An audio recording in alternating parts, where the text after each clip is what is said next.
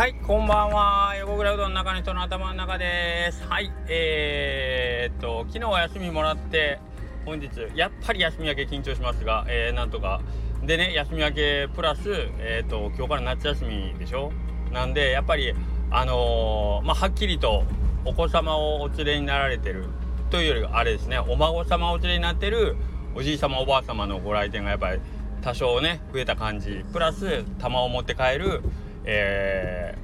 ー、おじい様おばあ様って感じですよね、まあ、孫を預かってるんだろうなと思われるような、えーと、玉飼いさんがやっぱりちょっと増えますよね。はい。であ夏休み来たなっていう感じを、えー、受けつつの、えー、本日も営業終了ありがとうございました。えー、まあ今日朝家出た時もあちょっと涼しいなみたいな風があのー、カラッとしてるというかね感じでなんかうんとまあ暑いは暑いんですけどなんかそこまで深い指数が高くないような暑さだったような 暑かったですけどね暑かったですけどなんかそんな気がします。特に僕んちは今家の中でクーラーはないのでその暑さの変化には割と僕敏感な方だと思います。我が家はね4人おる中で息子と娘と奥様とみんなクーラーがちょっとなんかこう肌に合わないというのがつけると寒いっていうし、えー、なんかこう鼻水が出るとか目が痛いとかねなんかいろいろ言ってなかなかクーラーの使用許されない環境なので割とハードな状態で寝ているので結構わ今日は涼しいなとかでも結構窓に張り付いて張り付くようにして寝てますからね窓開けて。そんな感じですね。はい。まあそれはさておきえっ、ー、とね今日あのー、まあいつもあのいろんな差し入れいただいたりしててなんかあのー、ね一人一人こうお取り上げしてなんかこうありがとうございましたって言うべきなのかもしれないけど言ったら言ったらなんかすごい催促してるような気がしてっていうのは前も話したかもしれないんであれなんですけどなんか言うとまた逆に持っていかねえかんのかなと思われるのもあれかなと思ってあんまり最近言わなくなったんですけど今日ね僕ちょっとあまりにも嬉しかったのがあのー、まあツイッターネームで八重無双さんという方がねまあイラストをねいつもねあのうちでおうどん毎週あの週末におうどん食べに来ていただいておうどんと一緒にご自身のイラストをねあの一緒にこう撮ってえっ、とま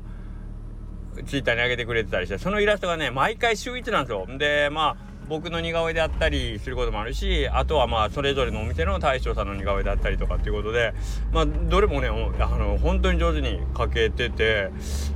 まあセミプロっていうかプロなのかも分かんないですけどまあ何者なんやろっていう感じなんですけど。でで先日あのー、その描いてるイラストの中にね「藤子不二雄 A 先生帳です」みたいな感じでまあ僕のあのー、好きな感じの絵でねあのー、書いてあるとあるお店の大将さんの絵があって「うわこれめっちゃええやん」って言って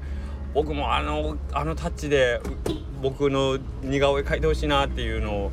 ちょっと軽くねこんなこと言うのめちゃくちゃ失礼なんですけどあの言ったところですね今日あの八重さん平日来ないんですけど今日わざわざ来てくれて。えー、どうやらお話聞いて今日誕生日やからお休みですとかね。誕生日でお休みで、ね、僕のためにその差し入れの似顔絵を描いてきてくれてもう嬉しかったな。んで僕はお誕生日の八重さんに何もお渡しできずみたいな。すいません、本来なら差し上げに行かんのに逆にもらってしまうというね。まあこの似顔絵がねめちゃくちゃかっこよくてあの嬉しいです。かっこいいっていうのは僕がかっこいいというよりもそのイラストがねむっちゃうわこれマジかっこいいっていうのでねテンション上がりました。ありがとうございます。八重さん。はい。あのー、非常にこれは完全にあれですね。うどん屋の大将の特権というかねエコひいきというかすいません。あのー、作ってもらいました。ありがとうございます。もうほんまに一生の宝ぐらいの感じでさせてもらいたいなと思ってます。はい。そうそうほんでえっ、ー、とこれね八重さん多分まあその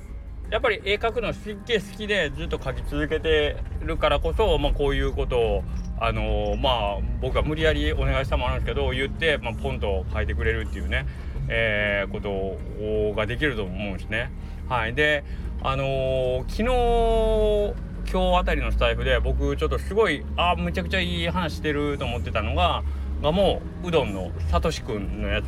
えっ、ー、とやりたいけんやじょんじゃがっていうやつ今日の分ですね。えっ、ー、ともう人でたまらんけやるっていうのが、まあ、さとしくんにとってはうどん作りで。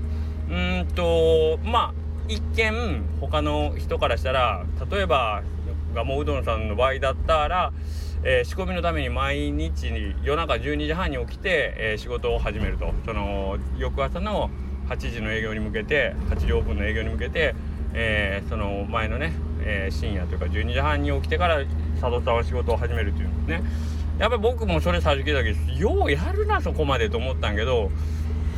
やってる本人からしたらですよね。これ佐藤さんが本人でご本人が言ってたんであの僕が言ってるんじゃないですけどいや別にそんなにしんどいあの体力的にはしんどいかもしれんけど精神的にそんなに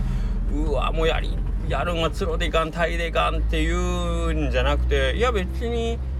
まあそれでうまげなうどんができるんやったら喜んでやるよぐらいの感じ。むしろ、えーと、えうえうどん作るためにそれしてええうどんが作るんだ作れるんだったらやるやる喜んでぐらいの感じでやるから精神的には何のストレスもない。むしろ、えーと、それで、えーと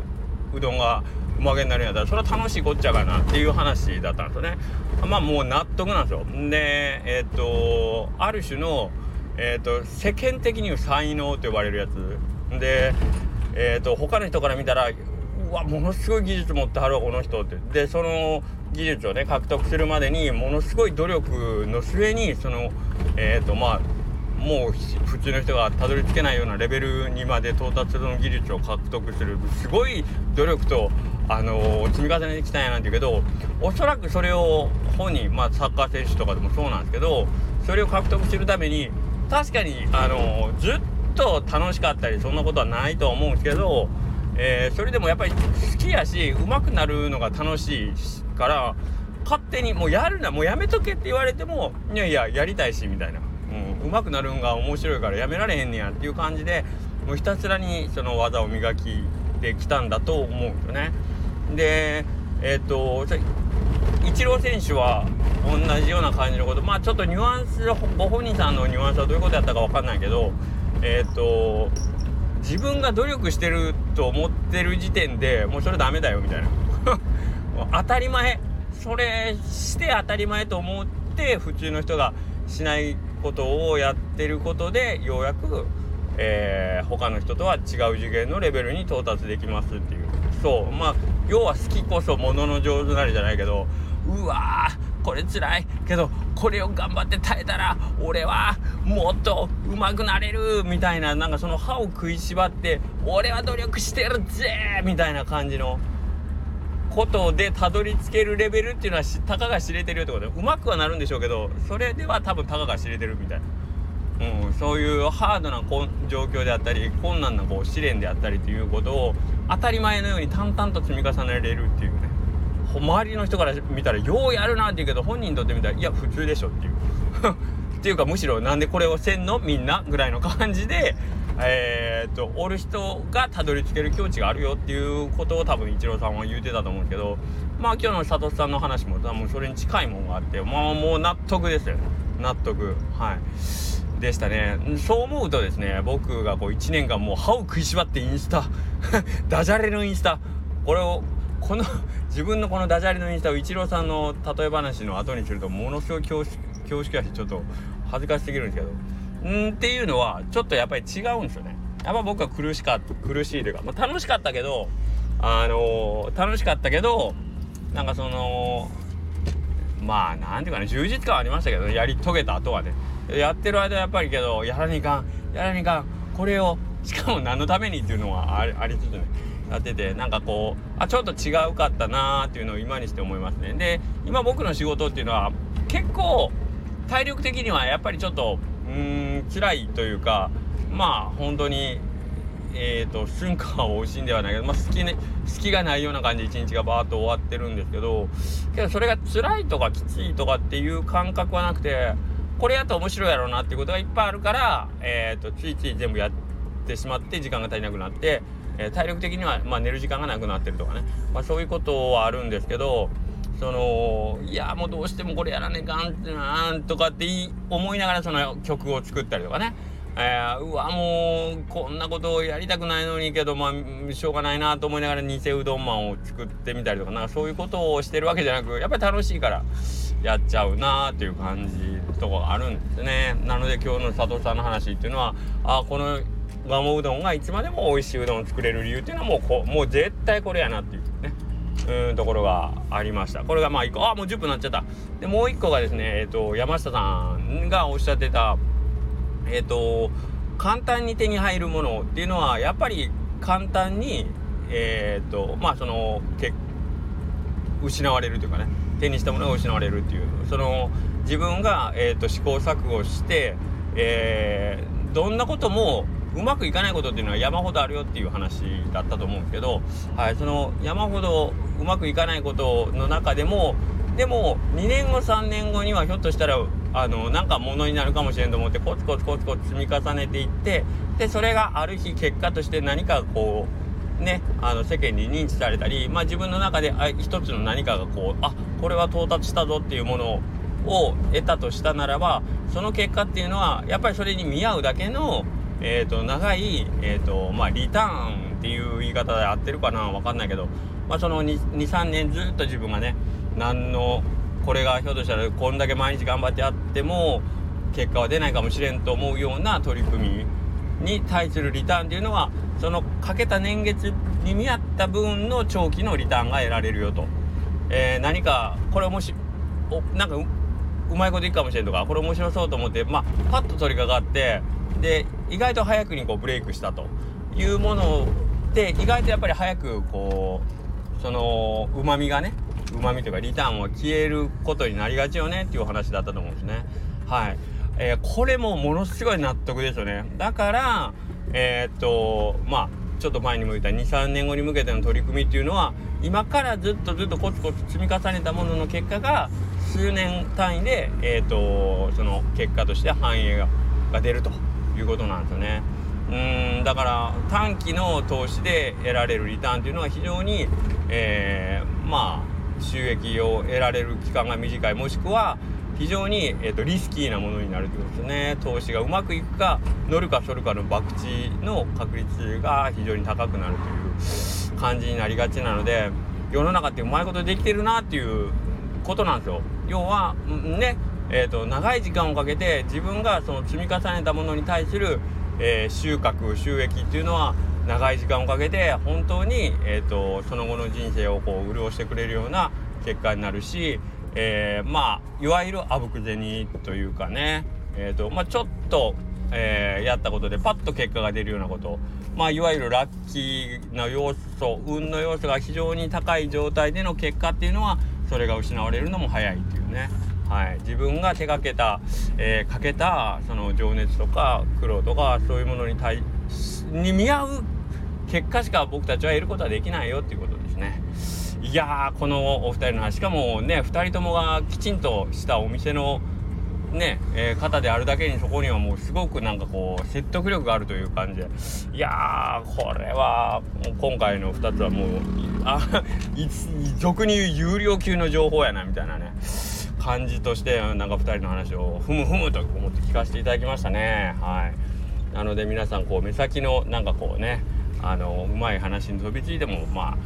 ああんまりいいことないよということとやっぱり何を置いてもそういう長期の目線で、えーと、取り組むためにはもうやりとってしゃあないと。もうやりとってしゃあないぐらい好きであったりそれをそれ自体をね楽しめるようなもんっていうものに、えー、出会うことがやっぱり一番、あのー、幸せなことだなっていうこのすごいねんでその言ってる2人があの2人とも讃岐うどんの名店っていうね世の中うまいことできてるねっていう話ですよ。はい。まあそんな感じで、え、ー、と、また明日週末になりますんで、よろしく、えー、お願いします。今日はまあ、ちょっと、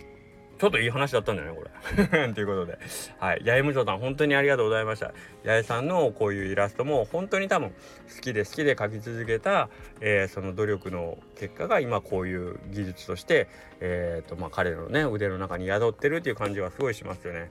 あのーちょっと終わりますみたいな感じだったんだけど、あの、杉山浩一さんがね、あのー、わかりますかね？ドラクエの作曲をしてた方ですよね。タンタタンタンタンタンタンタンっていうね、あの、ロトのテーマ、もう超有名曲ですけど、あの素晴らしい曲を、まあ、15分でできたんですよ、みたいな話をしてた時に、けど、この、15分でできたこのねあのドラクエの曲を作るために私は40年以上音楽をやってきてたってそういうことなんですよ。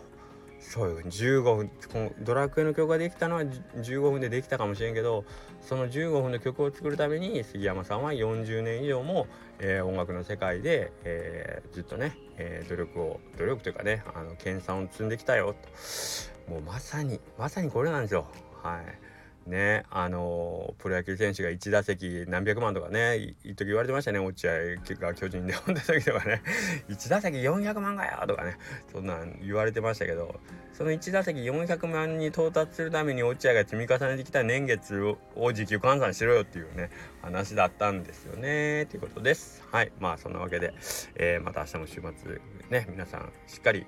自分磨きもしつつ、えー、美味しいうどん食べに行きましょう。それではまた明日。さようなら。Música